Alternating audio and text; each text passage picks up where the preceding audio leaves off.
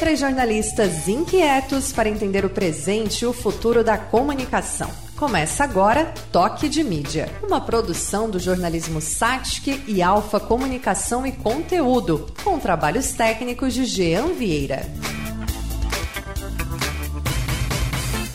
Alô, alô, sejam todos bem-vindos. Esse é o Toque de Mídia, podcast produzido pelo jornalismo Unisatic e Alfa Comunicação e Conteúdo, com trabalhos técnicos de Jean Vieira. É um prazer imenso tê-los conosco nessa jornada de aprendizado que nós temos aqui produzindo e apresentando este podcast.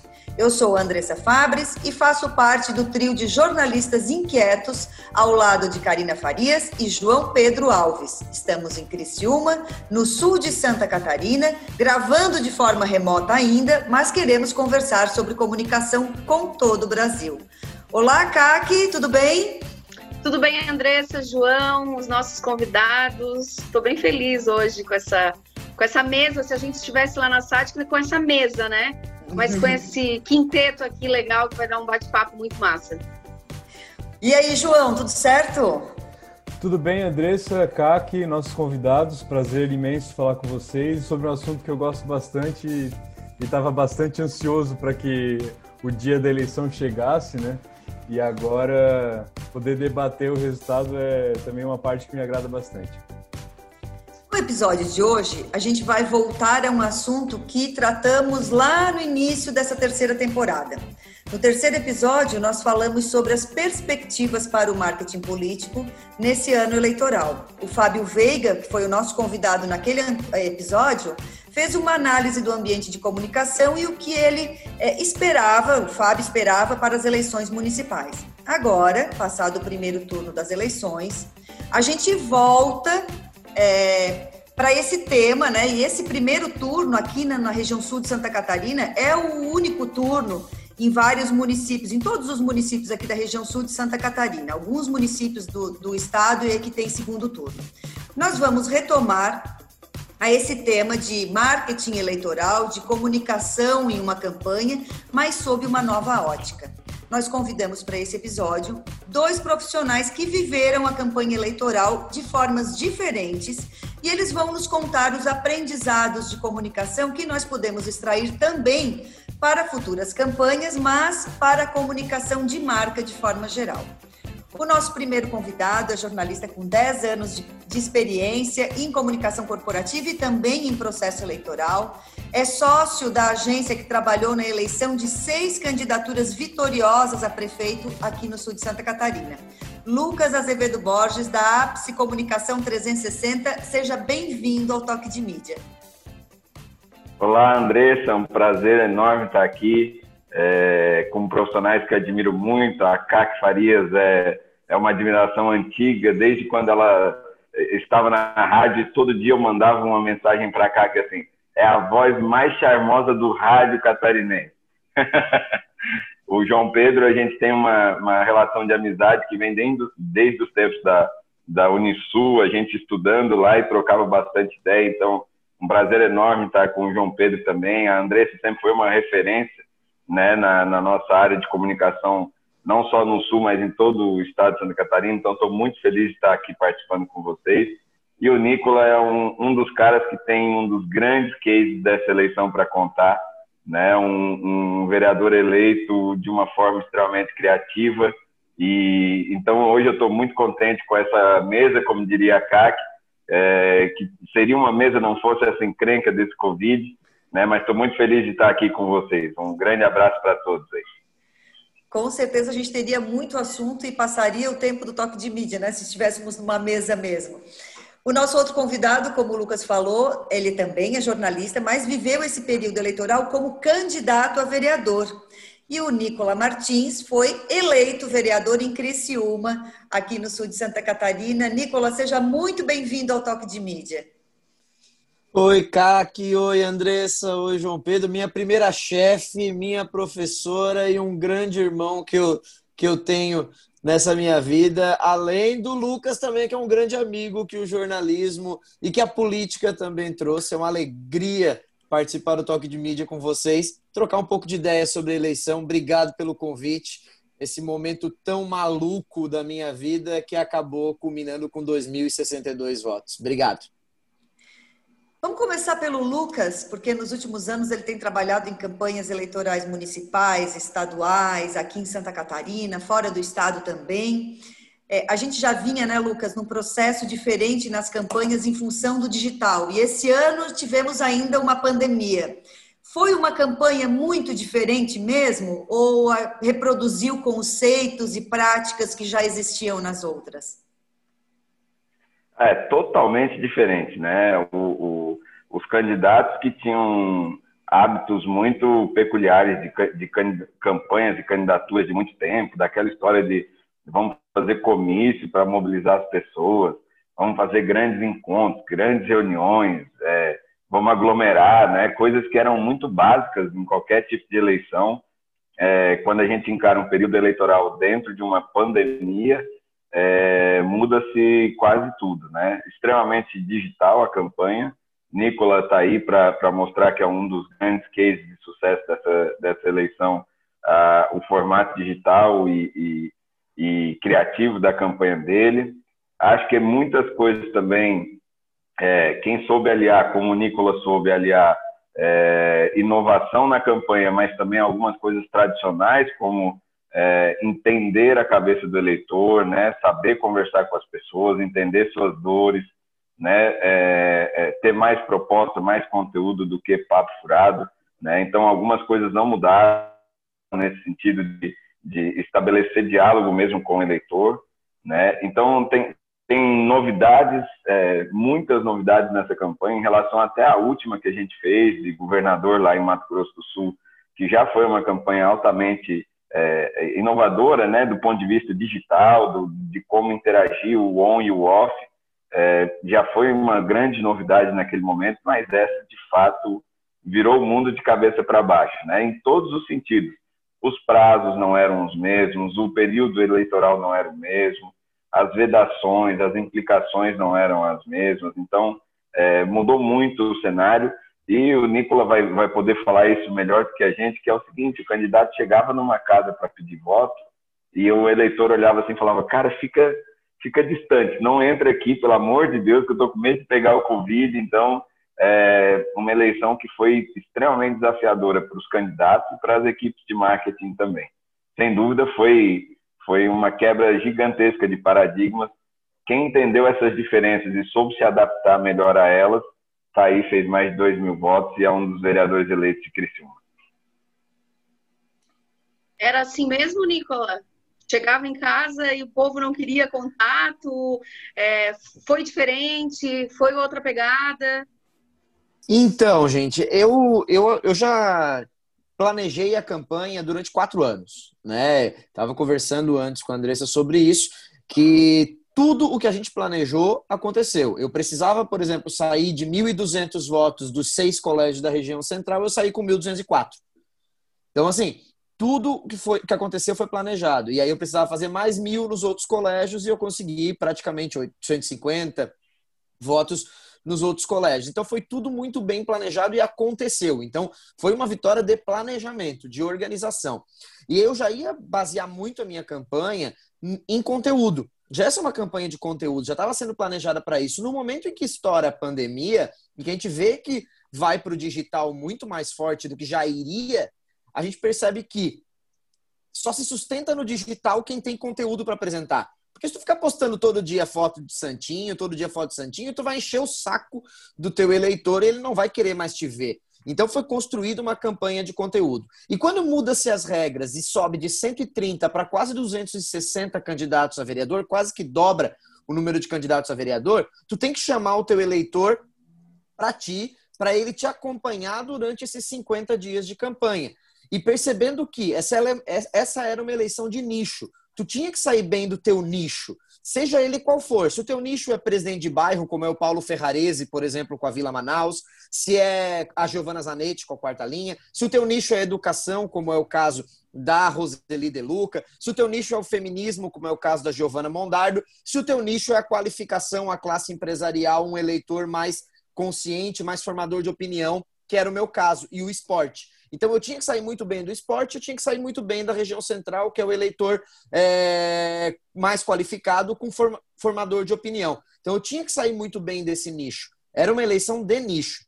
Então, perceber isso, estudar isso muito bem e apresentar conteúdo. Quando eu registro em cartório 20 compromissos, eu apresento isso para o eleitor e eu mudo a ordem de demandas, por exemplo, qual é o tradicional? A CDL, a SIC, chamar os candidatos e apresentar as demandas delas. Eu mudei essa ordem. Eu peguei meus 20 compromissos, fui lá, entreguei para o Moacir, disse, Moacir, tá aqui. É, nega, Andréia, tá aqui os 20 compromissos. Fui lá na Luciane, tá aqui, na para a Unesc, os 20 compromissos. Eu inverti a ordem tradicional. Então, era, era uma eleição de chamar o eleitor para você. Durante 50 dias, todo dia ele tinha que entrar na tua rede ou ser bombardeado de conteúdo que chamasse a atenção dele. E aí, a agência, o pessoal que trabalhou com marketing, com a criação do design em si da campanha, fez um trabalho muito bom também construiu isso muito bem a partir de um conceito. Lá em maio, lá em junho, a gente já estava gravando os vídeos da campanha. A campanha já estava pronta, já estava desenhada lá em abril, maio, junho, já estava preparada para isso.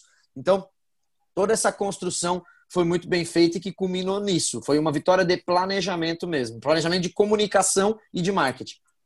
É, e uma das coisas que chamou atenção, principalmente na tua campanha, Nicola, mas também é, de algumas outras que eu acompanhei, a parte do conteúdo, né, como tu está falando de fazer agenda, mas também de, por exemplo, é, vocês apostaram muito em lives, né? De, e é, uma, é, um, é um momento que tu pode reforçar essa, essa agenda e também, ao mesmo tempo, tu te expõe, né? Tu, tu tá ali é, colocando a tua cara para bater com o eleitor e discutindo esse... É, tu amplifica esse debate de ideias, né? Isso, tu sente que também deu resultado, do ponto de vista de comunicação e também eleitoral?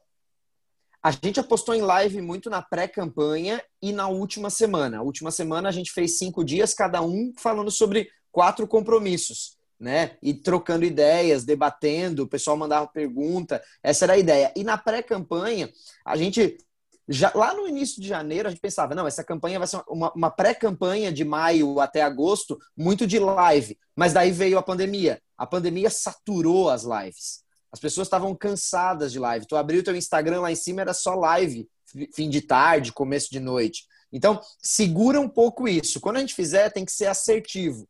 E aí, na pré-campanha, a gente escolheu três, quatro temas ali. Trabalhamos bem a live desses três, quatro temas.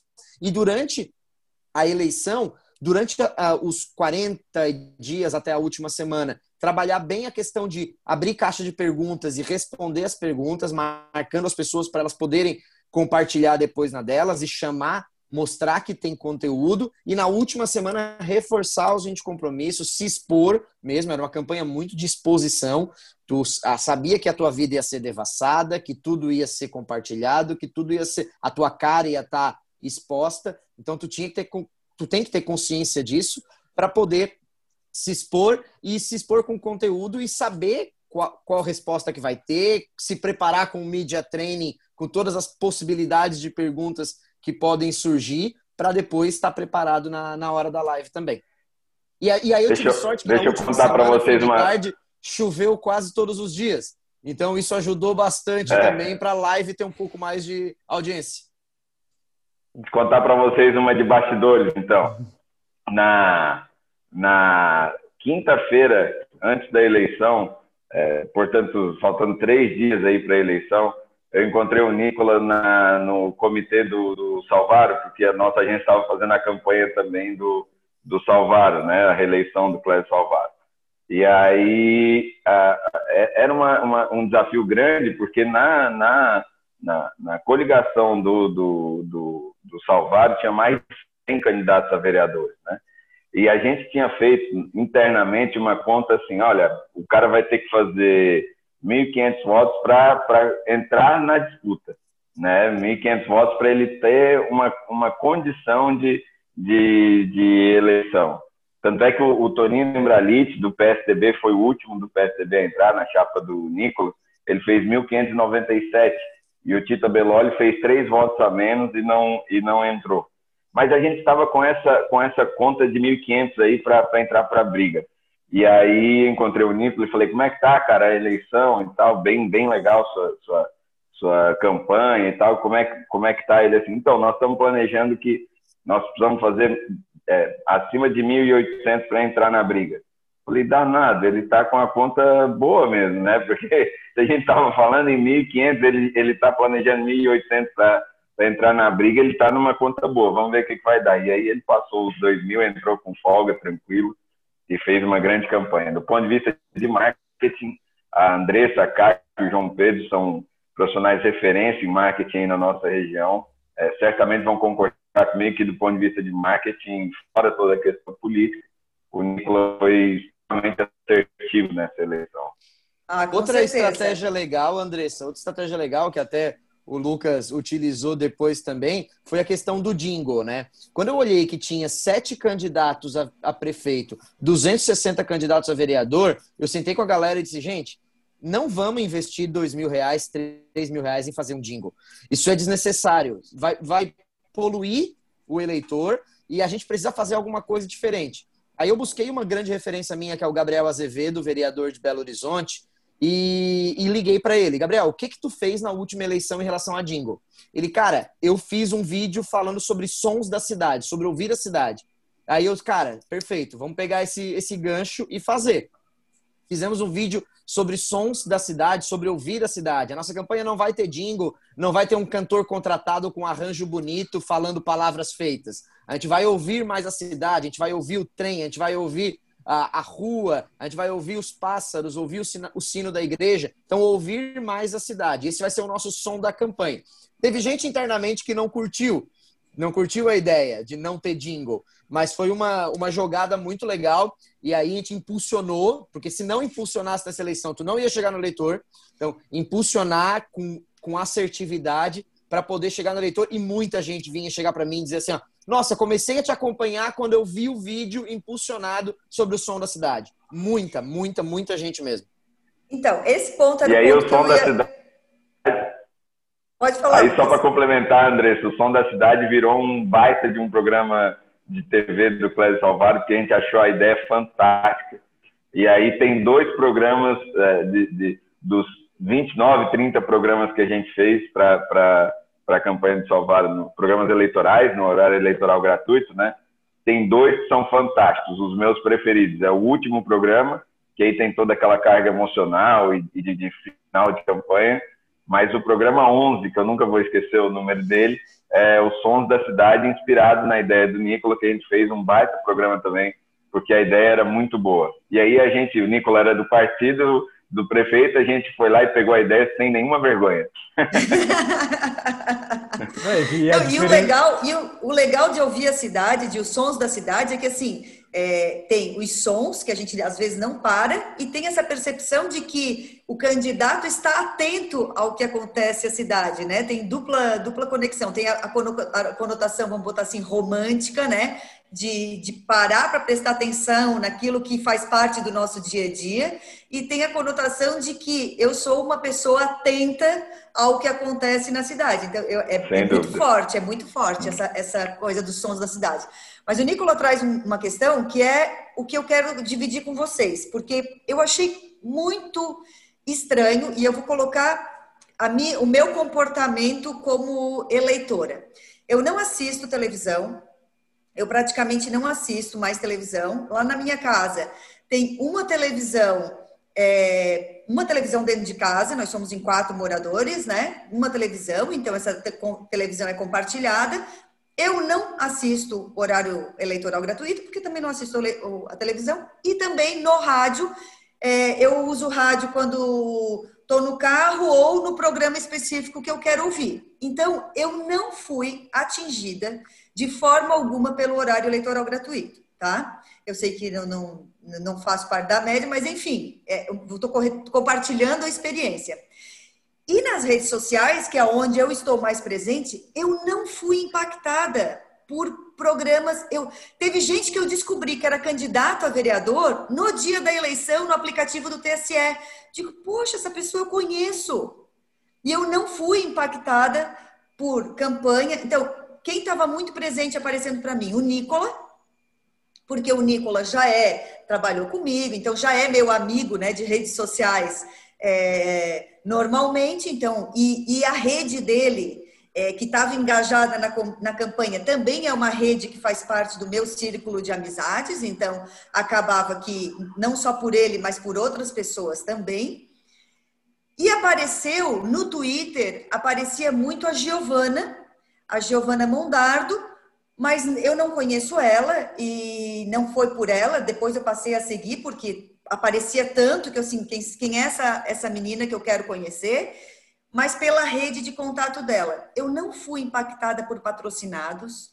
É, aí depois é, alguém comentou no Twitter, ai, graças a Deus passou porque eu não aguentava mais ver campanha é, é promovidos eu disse, gente, mas para mim isso não apareceu. E aí eu queria que vocês compartilhassem o desafio de fazer a campanha usando as redes sociais, né? Porque, pô, contando que tu vai promover um conteúdo, que esse conteúdo vai chegar no Nicola, por exemplo, que trabalha com um nicho, né, que é o esporte, e eu faço parte do nicho dele, porque eu, eu sou moradora da região central, né? É, tenho relações é, profissionais e outras com, com ele, então eu faço parte do eleitorado dele. Mas a campanha, o promovido, para mim, eu não, eu não percebi. Se chegou, eu não percebi. É, como que, como que foi fazer campanha usando as redes sociais com essa. É, eu não sei nem se é uma instabilidade, uma imprevisibilidade ou se tem previsibilidade. João, o que, que tu queres perguntar, não, adicionar e, na pergunta? É, e além disso tudo, né, e principalmente para os vereadores, era meio que não tem onde, para onde correr, né? Até é, não, tem, não tinha mais horário eleitoral gratuito dos candidatos a vereador, só tinha as inserções na, durante os intervalos comerciais. Então, Sim. obrigatoriamente, eles tinham que usar bem a, a rede social. Inclusive, a, a minha mãe, né, ele compartilhando um, um, uma, uma coisa pessoal, né? Ela assim, ah, tô esperando para ver o Nicolas na TV e não consegui ver até agora. E ela vê bastante televisão. Tu vê a dificuldade que os candidatos tinham de aparecer. O Nicola passou bastante, porque a gente era a agência que controlava, que controlava as inserções dos, do, dos candidatos, né? Mas a gente também tinha mais de 100 candidatos a vereador para a gente colocar na grade. Então, é claro que dependia muito do tempo. Alguns vereadores perguntavam, mas eu não me assisti ainda. Zé, mas começava a transmitir 5 horas da manhã e até meia-noite, dividida entre todos os candidatos. Então tem. Tem uma questão que a Andressa, antes do, do Nicola é, falar de uma propriedade mais maior de candidato aí, uma questão que a Andressa levantou que é bem interessante e a gente faz é, campanha altamente controlada do ponto de vista científico mesmo. Eu não acredito em, em achismo, em, em, sabe? As coisas, as coisas precisam ser mais é, mapeadas mesmo do ponto de vista científico. Então a gente uma das pesquisas que a gente fazia muito durante essa eleição era sobre a própria audiência dos programas de, de rádio e TV. E, claro, como sempre, a, a audiência é muito grande no começo da, da, da, eleição, pela curiosidade. Depois, no meio da eleição, a, a, curva baixa e baixa significativamente na audiência de rádio e TV. E na última semana é a maior audiência disparada. Né? No. Aí a gente avaliava é, a resposta das pessoas em pesquisa também sobre estou ou não estou acompanhando no rádio, na TV, nas redes sociais e tal.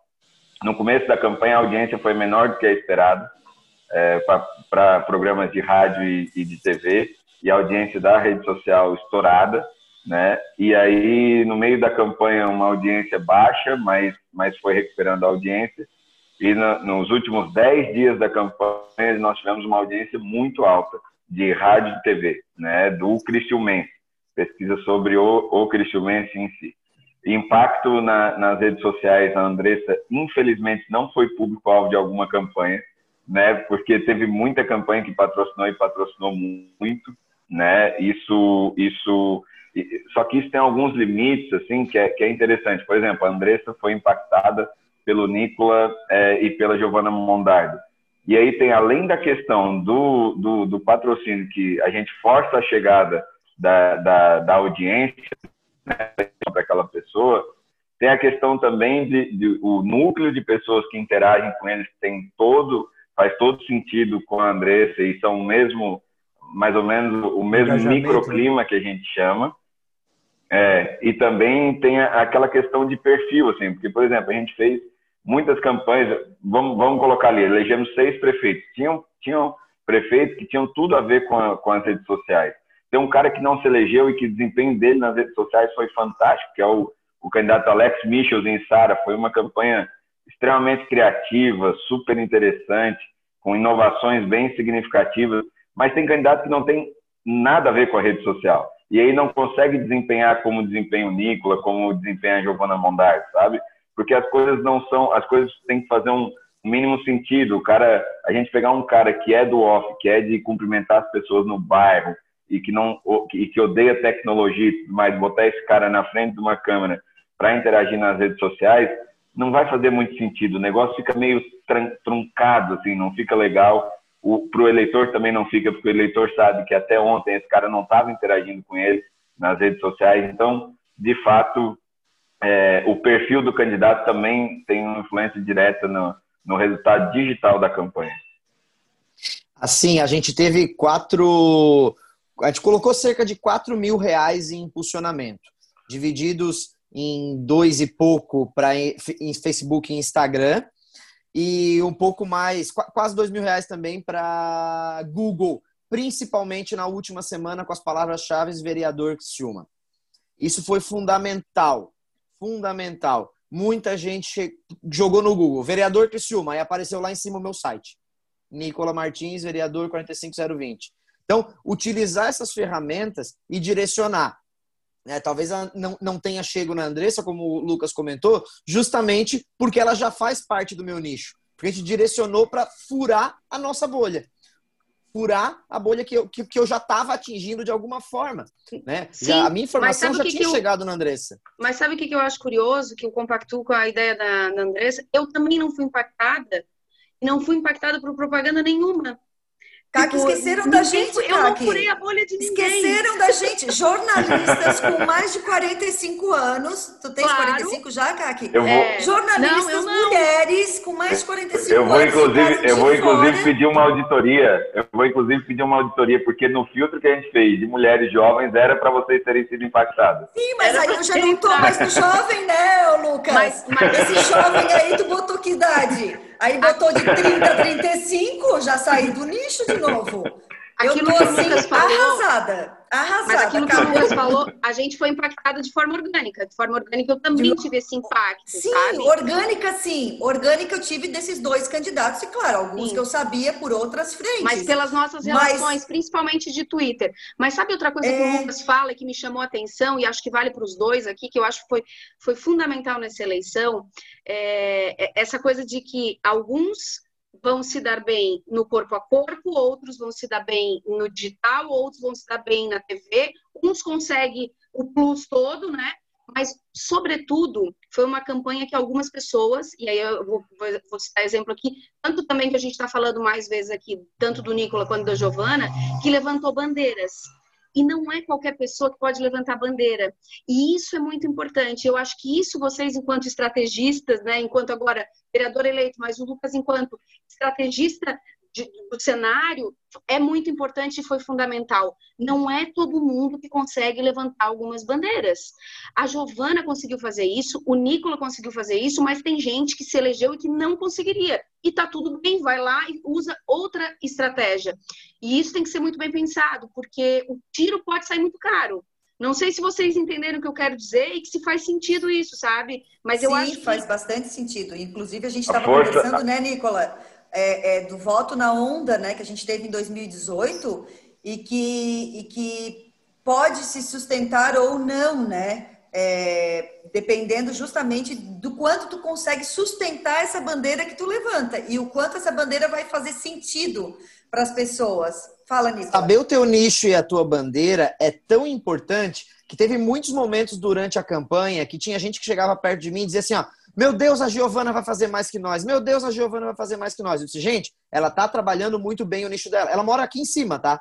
A Gi, ela, a gente mora no mesmo prédio. É, cara, ela tá trabalhando muito bem o nicho dela. A gente tem um outro nicho. Vamos manter essa trilha, vamos manter o nosso planejamento. Existe um planejamento a ser executado. Sigamos aqui. A Giovana, ela tá trabalhando muito bem. Ah, mas a gente precisa trabalhar mais o Twitter, ela tá ganhando Twitter. Gente, o meu Twitter nunca foi ativo, eu não posso chegar lá agora e tocar o terror. Calma, ela tá ganhando lá e ela vai continuar ganhando lá. Ah, mas não sei quem curtiu ela. Mas esse não sei quem vai votar em mim. Eu sei que ele vota em mim, mas ele curte ela como eu curto ela também. Então, entender isso e não se desesperar é muito importante. Muito importante. Eu encontrava a Giovana no elevador, a gente conversava, e aí, como é que tu tá? Ela, ah, hoje eu vou ter reunião com não sei quem. Eu disse, ó, esse não sei quem eu não vou conseguir atingir. É, é, é, tu mesmo. Eu fui fazer, por exemplo, campanha no São Luís. Eu comecei a andar numa rua no São Luís, conversar com as pessoas. Ah, eu vou votar no Márcio, eu vou votar no Márcio, eu vou votar no Márcio. Darós, que se elegeu quarto colocado do PSDB. Eu disse, gente, esquece o São Luís. O São Luís está muito nichado, está fechado com o Márcio. O que a gente tem aqui é 40-50, deu 49. 40-50 votos, já é nosso, fechou, não vamos conseguir furar essa bolha. Vamos para outro canto. E deu certo. É isso, é saber o teu público e atingir, fidelizar o teu público. Era, é muito importante isso e, é, e foi essencial para a vitória. O meu irmão comentou... É, essa, é... Não, só um... Vai lá, só, João. Não, só, só rapidinho. O meu irmão comentou que em um momento da campanha é, ele ouviu de alguém que estava chateado. Ah, é, tal, eu vi um comentário no Twitter que tal pessoa disse que ah, quem é LGBT tem que votar na Giovana. Tá, mas eu não quero votar na Giovana. E aí a pessoa ficou braba com isso. Disse, ah, mas essa pessoa não tem que ficar braba. A Giovana sempre defendeu essa causa, sabe? E, tipo, as pessoas... É, essas pessoas se sentem representadas por ela. E, e, e acho que isso diz muito, sabe? Como, é, como tu foi muito efetivo no, nas tuas bandeiras, ela foi efetiva nas delas, e outras pessoas nas suas, né? Tipo, é, da, a questão dos bairros também. Citou Márcio da Rosa, eu lembro também do do Ademir Honorato, que fez uma enorme votação lá na quarta linha, por exemplo. Então, é, e vereador tem muito disso, né? A, a, a eleição é, de vereador tem muito disso. Lucas. É, eu queria comentar dois pontos que eu acho cruciais para o êxito numa eleição. Uma das coisas que a, que a CAC falou bem é a força de uma ideia, sabe? Isso, isso sobrepõe estrutura, isso sobrepõe dinheiro, isso sobrepõe é, número de apoiadores. A força de uma ideia é e está sendo cada vez mais nas últimas eleições é, crucial. Né? Então, assim, é, as pessoas perguntavam, por exemplo, o Nicola tinha uma crença de viabilidade na cidade. O Nicola é, é, é candidato por um partido que havia uma crença no meio político de que esse partido poderia fazer de seis a oito vereadores e que o Nicola é um cara que trabalhou bem, o Nicola é um cara que se preparou, mostrou para a cidade que estava em formação, inclusive, para não tratar a coisa pública como machismo, ele foi se preparar para isso. Ele estava em evidência pelo bom trabalho que ele fez na Fundação de Esporte. Então, ele era um cara que tinha uma, uma evidência de, de um indicativo de eleição. As pessoas me perguntam muito assim, mas e a Giovana Mondardi, que um partido que não tinha possibilidade, é, não era tratado como um partido de possibilidade real de eleição, é, é, tanto ela quanto o Nicolas não tinham a estrutura financeira que muitas é, candidaturas têm, e as pessoas me perguntam de onde que, que, ela surgiu como a segunda mais votada e tudo mais. É, é justamente o que a Caco falou, a força de uma ideia, de uma bandeira, né? E, e, isso pode surpreender. E assim, ela não foi a mais votada por detalhe. Assim como o Nicola é, ele tinha muita gente ao redor dele muito forte, porque ao mesmo tempo que ele está num partido que pode fazer de seis a oito vereadores, isso é muito bom para ter mais gente eleita, é muito ruim também do ponto de vista de que tem muita gente forte do teu lado disputando o teu voto ali do, na, na, no teu encosto, né? Tu, é, tu dá de ombro com, com um cara do teu partido a todo momento. Então, assim, é, não fosse isso, o Nicolas estava brigando para ser o mais votado, a Giovana também por um detalhe brigando para ser mais, a mais votada, por uma questão de ideia. As pessoas estão cada vez mais comprando ideias. E outro fator que é muito importante é, na eleição, que o Nicola falou bem, é a questão da agenda da campanha. Manter foco, estratégia, ter um planejamento que ele, obviamente, ele é dinâmico, porque a eleição é dinâmica, mas toda vez que você muda a sua agenda, você está perdendo um pouquinho da eleição. Então, por exemplo, o, o, a eleição do próprio Salvaro, A gente apanhou durante 45 dias, mas apanhamos feio, né? Apanhamos de, de seis, não era uma briga de um contra o outro, eram seis batendo em um, né? E a gente tinha, num primeiro, em primeiro lugar, pesquisa para saber o quão é, estava sendo efetiva essa, essa pancadaria, para daí sim a gente tomar algumas medidas. Em segundo lugar, a nossa agenda, é, a gente era intransigente com a agenda da campanha. A linha estava definida antes da eleição e a linha foi definida com base em ciência, em pesquisa, e dela a gente só sairia por alguma coisa muito grave, como, por exemplo, uma dessas pancadas entrar e, de fato, fazer sentido para a sociedade, que fizesse os votos do, do, do prefeito Salvador começarem a migrar para outro candidato. Isso não aconteceu, então nós passamos 40 45 dias apanhando calados, dentro da nossa estratégia e da nossa agenda. Agora eu queria falar, o, o Nicola, é, tanto o Lucas também trabalha com comunicação corporativa, mas não foi candidato, né, Lucas? Mas o Nicola trabalhou com assessoria de imprensa e, e foi candidato. E uma das coisas que o Nicola falou é, é ah, a gente procurava gerar conteúdo, gerar, né? A gente gerou fatos em meio a tantos vereadores, a tantos candidatos, 260 candidatos a vereador, a gente também percebia a presença do Nicola como, uma, como notícia, né? E aí eu quero, quero entender, Nicola, o quanto esse teu conhecimento, e até do próprio Lucas, porque ele convive com outros candidatos e às vezes pode é, endossar isso que eu estou imaginando, né? O quanto o teu conhecimento em assessoria de imprensa, em o que é uma notícia, e o que vai atrair a atenção, o que, que vai gerar é, influenciou também, fez parte da tua estratégia de, de campanha?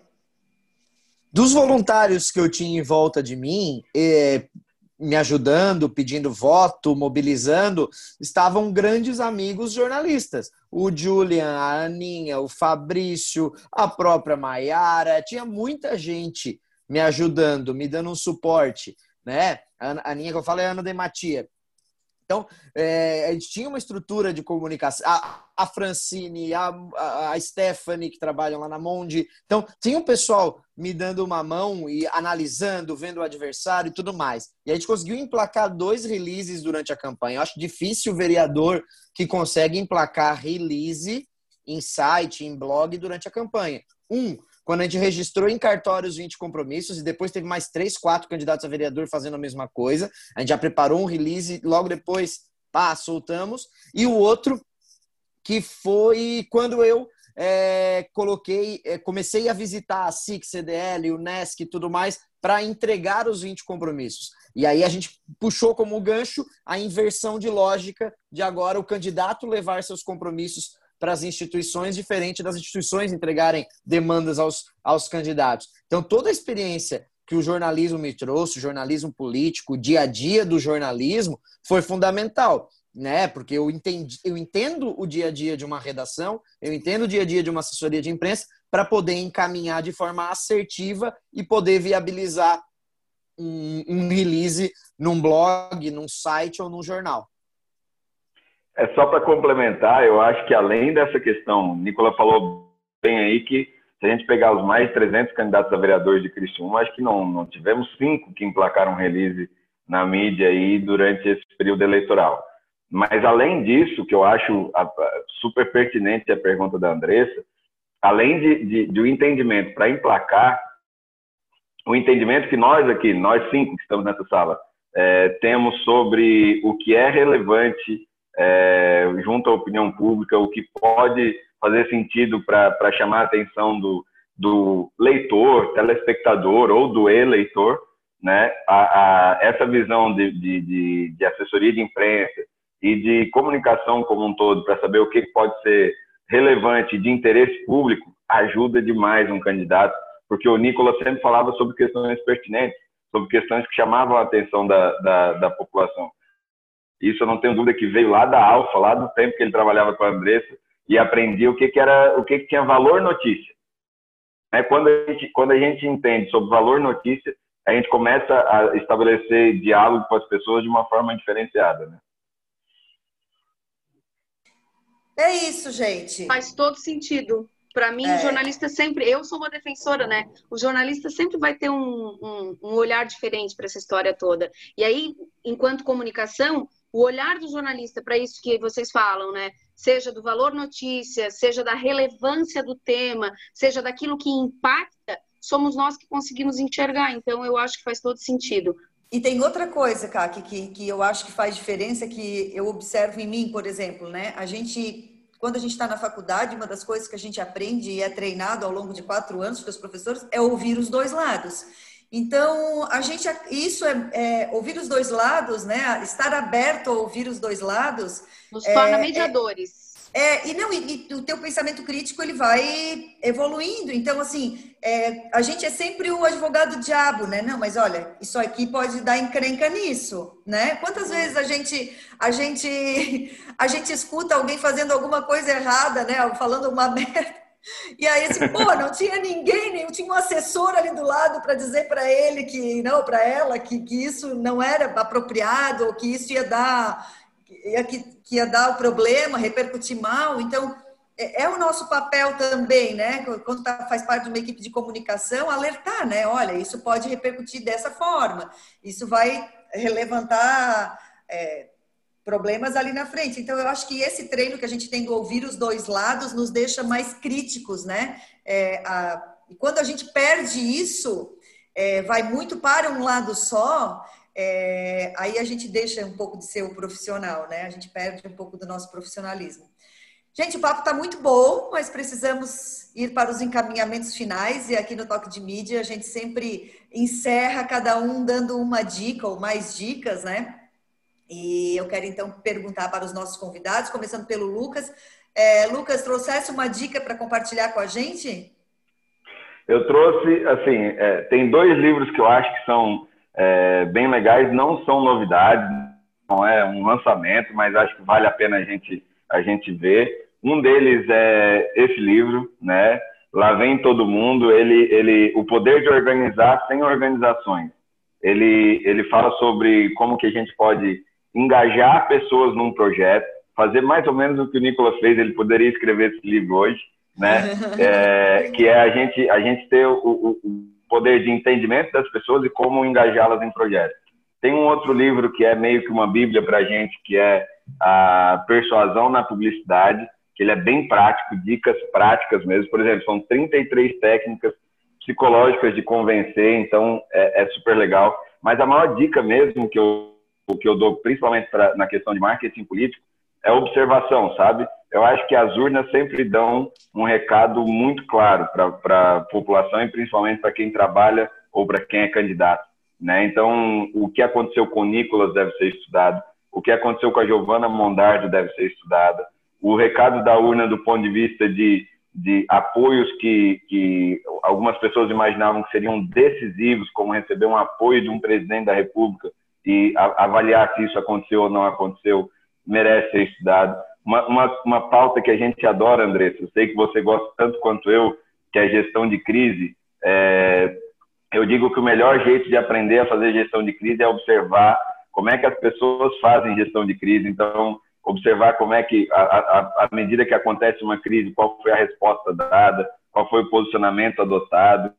Então, a observação sobre a campanha é uma escola assim que a gente se diverte durante mais de um ano entendendo o que, que aconteceu nos resultados da urna de Criciúma, de São Paulo, de Porto Alegre e por aí vai. Então, a maior dica é observação e entendimento com olhar profissional para o negócio, né, de ver o que, que os candidatos fizeram Brasil afora e qual foi o resultado. Eu imagino que o Lucas esteja assim de olhos atentos até pela, por essa capacidade de observação na campanha de São Paulo, né? De São Paulo e de Porto Alegre também, mas de São Paulo especialmente é, o que, que vai acontecer lá. Nicola, tua dica para gente? Então, é, estudar bastante, como o próprio Lucas comentou, estudar, estudar, estudar. Eu acho que, eu, eu repito isso, a, o resultado eleitoral que eu obtive foi um resultado de estudo e aplicação estudo, planejamento e aplicação.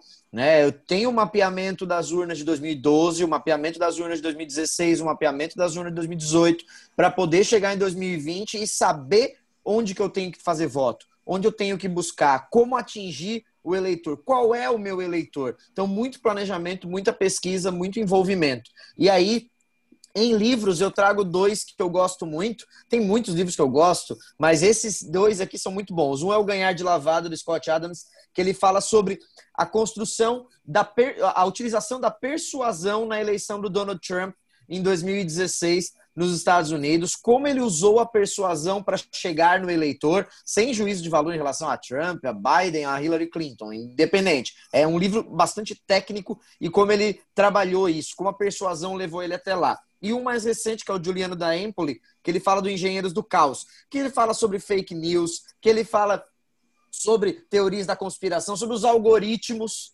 sobre os algoritmos utilizados é, na eleição do próprio Jair Bolsonaro, do Donald Trump, do Boris Johnson, como isso tudo foi utilizado na campanha, como se, livr, como se livraram, como eles criaram também.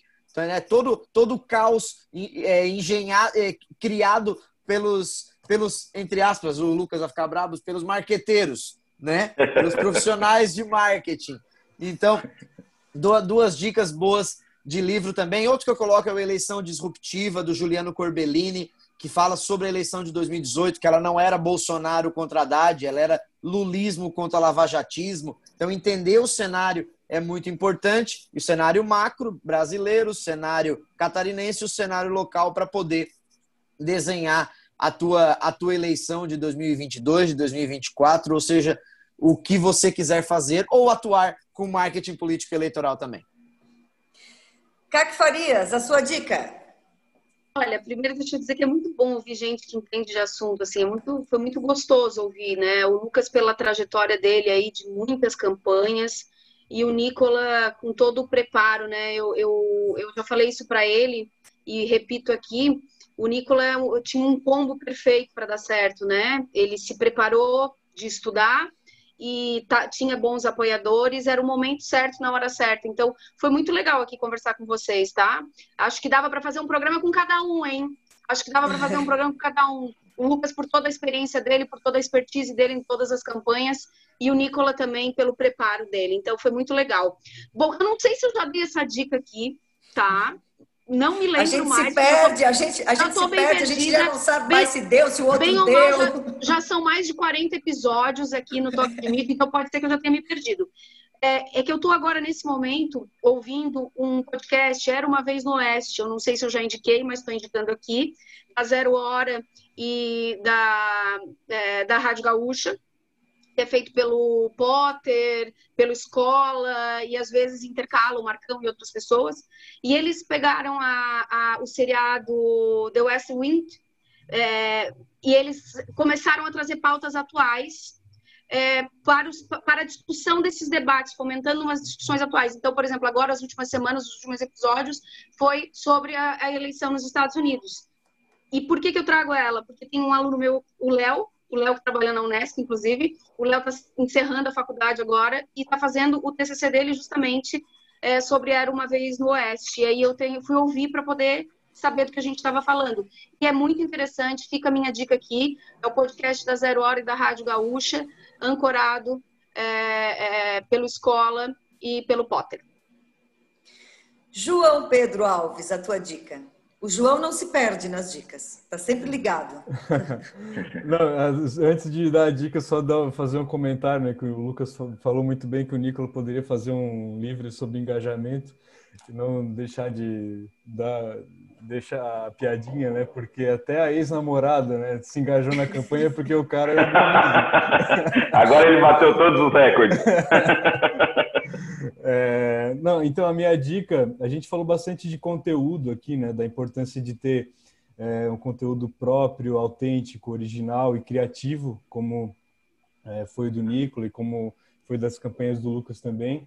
É, mas o, o podcast que eu trago ele fala do contrário disso, né? Das campanhas pré-fabricadas e o, o é, o mote de, desse, desse episódio do Café da Manhã, no podcast da Folha, foi o O Homem Disparo, Disparo, que é um jingle usado em mais de 200 campanhas Brasil afora.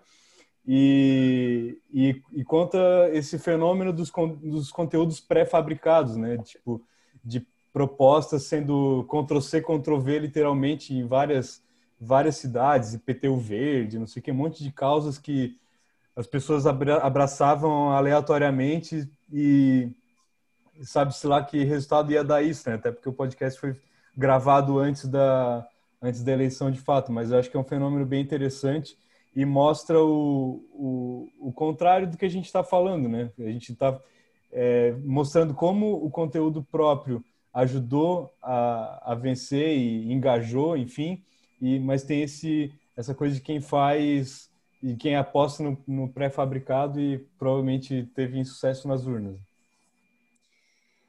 Obrigada, gente. Eu vou dar minha dica, que também vai para a parte política, né? É, a minha dica é o, uma série de podcasts produzida, é, uma, é do, da, do Spotify e da revista Piauí, mas é produzida pela Rádio Novelo, que também fez recentemente Praia dos Ossos, e tem uma nova série ali, que eu não me lembro o nome, mas fala de racismo, e a Rádio Novelo faz podcasts muito bons.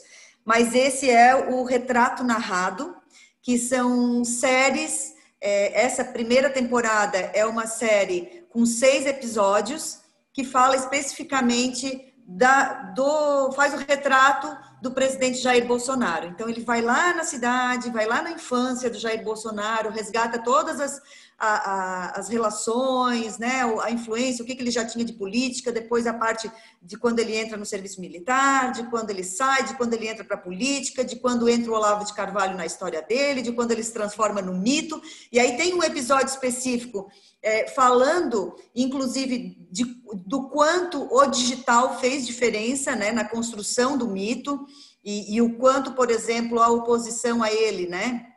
A esquerda não estava conectada, não estava conectada, não estava monitorando o digital, não estava observando, como o Lucas diz, né, esses movimentos digitais e, e o quanto isso influenciou. Enfim, é uma pesquisa feita pela Carol Pires em 2019, uma pesquisa bem intensa, profunda. Esses podcasts me chamam a atenção de várias formas. Primeiro, pela pesquisa, a profundidade das pesquisas, o quanto isso toma leva tempo né, para ser construído, não é uma coisa da, da noite para o dia, de ali fazer algumas análises, não. Pelo contrário, ela, por exemplo, ela leu é, todos os discursos feitos por, por Jair Bolsonaro nos 27 anos dele como deputado. Então, são, é, são, é uma construção muito consistente, muito consistente. Ele é o personagem dessa primeira temporada, os seis, os seis episódios já estão disponíveis, né? E aí a ideia deles é, é fazer o retrato narrado é, de outros personagens, e aí estamos aguardando para ver qual é o, o próximo, a próxima temporada. Mas vale a pena, tanto do ponto de vista de conhecimento político, né, de, de, cidadão, de conhecer quem é que tá, quem é o nosso líder e como ele chegou a essa liderança, é, de conhecer a, a profundidade da pesquisa, análises de conjuntura que ela faz, o formato editorial, a construção do próprio né, podcast, do roteiro, da trilha, enfim, ele, ele vale a pena por vários aspectos. Quem se interessa por política vai gostar mais, mas quem não se interessa vai gostar também de entender é, como a gente pode usar áudio né? É, o nosso, é, eles parecem muito também menos que Praia dos Ossos, mas muito aquela coisa de radionovela, né? É, enfim, vale a pena. Essa é a minha dica. E aí, agora, para encerrar, eu já queria agradecer, Lucas, Nicola. Nicola, eu desejo sinceramente que no primeiro mês de mandato tu consiga atingir o teu vigésimo primeiro compromisso, que é de que as pessoas te chamem de Nicola e não de Nicolas e não de Nicola. Porque ele fez Genial. 20 compromissos pela cidade, mas ele tem esse vigésimo primeiro compromisso, né, Nicola? Porque, olha, não é fácil. Eu, como Andressa, que às vezes é Andressa, que às vezes é Alessandra, que às vezes é Vanessa, entendo muito bem o Tanto que, que eu comprei, eu, eu, eu, tenho os dois domínios. Eu tenho os dois domínios, o nicolamartins.com.br e o nicolasmartins.com.br. Por garantia, um já joga pro outro. Isso que é uma, isso, uma campanha planejada, isso aí. Bem que fez. Valeu, gente. Valeu, Nicola. Valeu, Lucas. Muito obrigada pela participação de vocês hoje aqui no Toque de Mídia. Realmente, como a Kaki disse, foi especial, é, tanto pelo conhecimento, pela, por estarmos em casa, né, por, pela descontração que a gente teve hoje. Valeu, gente. Obrigadão pelo convite. Foi muito legal participar. Estaria papo aí para a gente passar um dia inteiro conversando. E depois temos que marcar, assim que acabar a Covid, a gente marcar aquele chopp para a gente contar as histórias dos bastidores, que o Nicolas deve ter bastante aí da, dos bastidores da campanha. Foi muito legal participar. Obrigado, obrigado a todos e um abraço a todos que estão nos ouvindo, nos assistindo também. Que passe esse corona de uma vez para a gente poder se reunir numa, numa mesa em torno de, um, de uma cerveja, né? Nicola, obrigada. Obrigado pelo convite. Continuem acompanhando, continuem participando. A democracia ela não é de dois em dois anos, ela precisa de participação. A gente vai ter site, a gente vai ter aplicativo, a gente vai ter as redes sociais, tudo para acompanhar. E se vocês não quiserem, a gente vai jogar na cara de vocês, mesmo que seja com impulsionamento, e dessa vez vai chegar. Obrigado, gente. Tchau. Ai, eu quero ver se a gente vai ser lembrado, né, Kaki? Eu também, quero ver se eu vou estar aí nesse público-alvo. É, tô ansiosa, um agora vocês, vou observar, assim, ó, mas... Aproveitem para descansar, porque deve ter sido dias bem difíceis aí, tanto para o Lucas quanto para o Nicola. Então, um bom descanso para vocês e obrigada aí pela participação. Um beijo para vocês. Que essa emoção sobreviva e seja mais forte. Beijos a todos.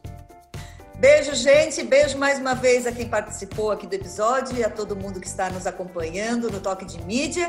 Até o próximo episódio.